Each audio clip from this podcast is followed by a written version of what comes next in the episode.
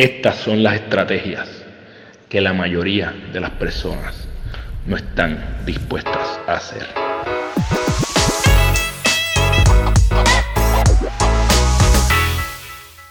Llegaste al GPS de tu vida. Yo soy Carlos Figueroa y este es el lugar donde te comparto las estrategias que utilizo en mi vida para construir mi ruta, pero que te ayuden y que las intentes.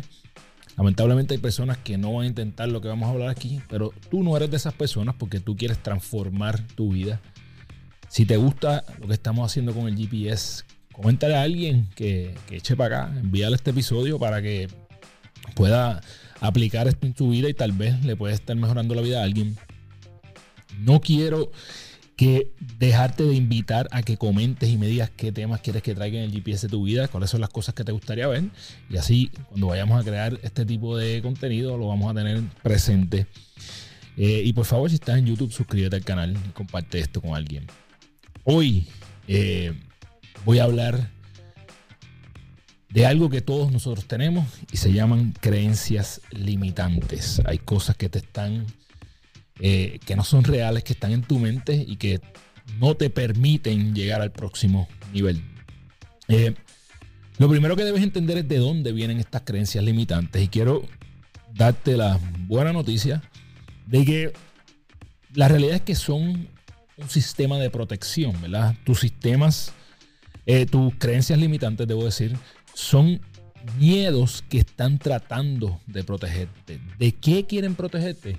Pues estas creencias limitantes no quieren que repitas algo que en algún momento te causó dolor o te causó incomodidad. Vienen de tu crianza, eh, vienen de lo que viste en tu entorno, de lo que te dijeron tus papás eh, o tus mamás, tus madres o tus padres, perdón, de lo que podías hacer o no, de lo que viviste cuando eras una persona pequeña, ¿verdad? Que todavía no tenía la capacidad de discernir entre las cosas que eran reales y cuáles no eran. Eh, también vienen de tus experiencias pasadas, como te dije, te están tratando de proteger. Algunas de las experiencias que tú tuviste te traumaron, eh, lo creas o no. Algunos traumas son más fuertes que otros, ¿verdad? Eh, por ejemplo, si eres como yo, a lo mejor cuando eras chamaquito te pusieron el friendzone, ¿verdad? que conste que esas personas que me pusieron el friendzone se arrepintieron esa chica. Pero eso pudo haberte traumado y esto puede haber hecho que tú no tomes acción eh, con otras personas. Entre muchas cosas, ¿verdad? El bullying que te hicieron. Hay muchas situaciones en tu pasado que te traumaron. Eh, y tal vez no en tu pasado tan atrás, sino en el pasado reciente. Pudiste haber intentado algún negocio que fracasó, eh, pudiste haber intentado algo que no te salió bien y esta incomodidad no la, tu, mente no quiere volverla a repetir. Entonces, también hay unas creencias limitantes que vienen de la presión social, ¿verdad? De tu círculo, eh, de lo que las personas con quienes tú compartes frecuentemente dicen que tú puedes o no hacer. Eh, de, las personas que se burlan o no se burlan, ¿verdad? Te apoyan o se burlan. Eh, y también de lo que en tu círculo ves a las personas hacer o no hacer, ¿verdad? Si tal vez tu círculo no se atreve a hacer, tomar algunos riesgos, pues tú vas a copiar eso. Es importante entender que la presión social es bien fuerte, es tan y tan fuerte que eh, yo siempre traigo el ejemplo de que yo soy un admirador de Martin Luther King. Y Martin Luther King fue un gran líder. Sin embargo, tenemos que darle un gran nivel de crédito a la presión social que había en ese momento y que por ende hizo que su movimiento creciera exponencialmente. Y es que cuando las personas veían que alguien iba para una de estas marchas de, derechos civiles, ¿verdad? O algún tipo de boicot, decían, diablo, si aquel va, tengo que ir.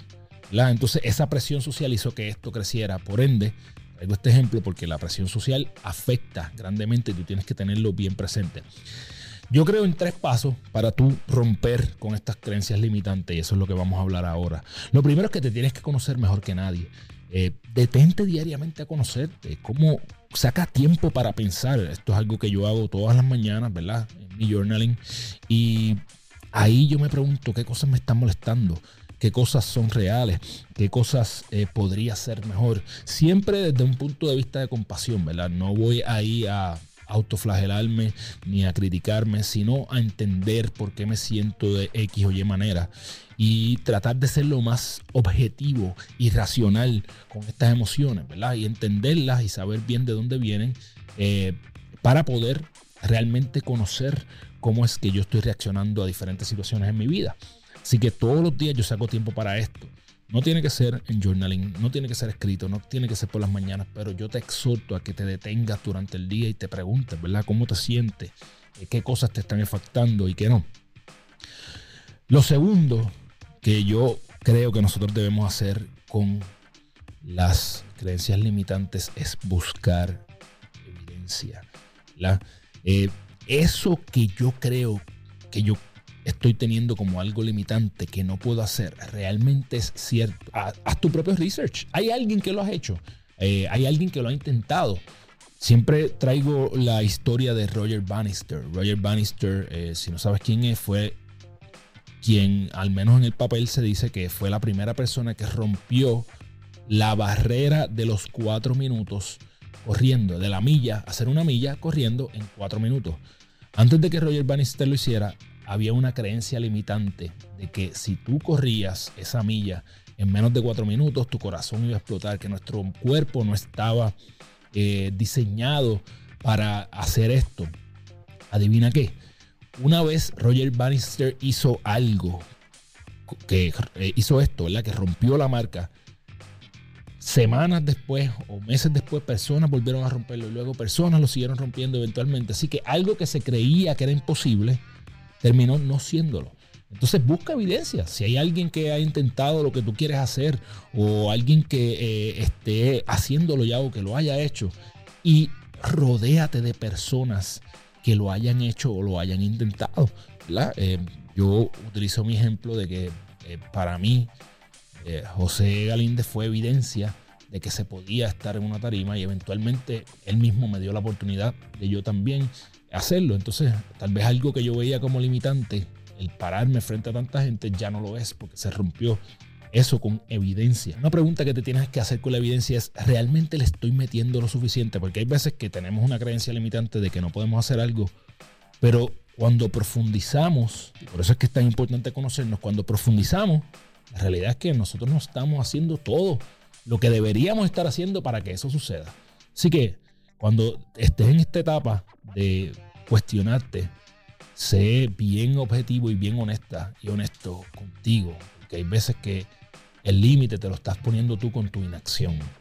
El límite te lo estás poniendo tú con no echar todo lo que tienes que echar para hacer que las cosas sucedan. El límite te lo pones tú y por ende te lo estás creyendo también. Y número tres, crea tu propia evidencia. Eh, crea una nueva identidad. Así como Roger Bannister creó su propia evidencia rompiendo esta marca, así como José creó su propia evidencia siendo el primer orador boricua hacer un evento en el Coca-Cola Music Hall, eh, crea tú la evidencia que necesitas, ¿verdad? Y sal de ese límite. ¿Cómo tú lo haces? Primero, tienes que identificar cuál es esa nueva identidad. Tienes que tener una visión. ¿Verdad? En mi caso, yo era fumador. Una de mis creencias limitantes en algún momento era que yo no entendía cómo yo iba a salir del vicio del cigarrillo, ¿verdad? Así que yo creé una identidad y esa identidad es que yo nunca iba a ser un padre fumador. Eso fue el primer paso, tener una visión. Yo también fui una persona que explotaba contra otras personas. Entonces, yo era lo que le llamamos aquí, ¿verdad? El tener una mecha corta. Em, y creé una nueva identidad de una persona que es serena, que es calmada, ¿verdad? Que no voy, eh, que no quiero ser esa persona. Así que pude eliminar esa creencia anterior de que yo no podía convertirme en esa persona. Entonces, crea una visión de tu nueva identidad y de paso crea el hábito que te va a ir creando la nueva evidencia a través de los resultados pequeños. So, tú creas tu evidencia primero identificando cuál es esa nueva identidad y luego creando un hábito que poco a poco te va a llegar ahí. El hábito es lo que diariamente te va a dar un resultado que literalmente se va a convertir en tu evidencia. Y by the way, si tú quieres que yo te ayude a crear eh, la estrategia para que tú puedas salir de ahí, sabes que puedes coordinar una sesión uno a uno conmigo. Si vas a mis redes sociales, Carlos Figueroa PR, ahí tienes el link donde puedes hacerlo. Me puedes escribir si tienes alguna duda y con mucho gusto te ayudamos. Eh, te exhorto a que te conozcas más, a que busques la manera de salir de tus creencias limitantes porque es la única forma en que vas a poder llegar a ese futuro yo, a esa persona que tú sabes que puede ser y que profundamente es lo que quieres lograr con tu vida. Déjame saber si hay algún tema que tú quieres que traigas aquí al GPS de tu vida. Me divierto mucho haciendo este podcast. Eh, y lo que quiero es darte herramientas para que tú puedas eh, construir tu propia ruta. Sabes que me consigues en Carlos de Figueroa en todas las redes sociales. Si estás aquí en YouTube, por favor, suscríbete al canal, dale like y comenta. Déjame saber si te gustó este episodio y si no te gustó también para poder aprender. Eh, me puedes contratar para tu empresa, talleres, charlas, también coaching uno a uno. Ya tú sabes, activa tu GPS y construye tu ruta. Nos vemos la semana que viene. Yeah.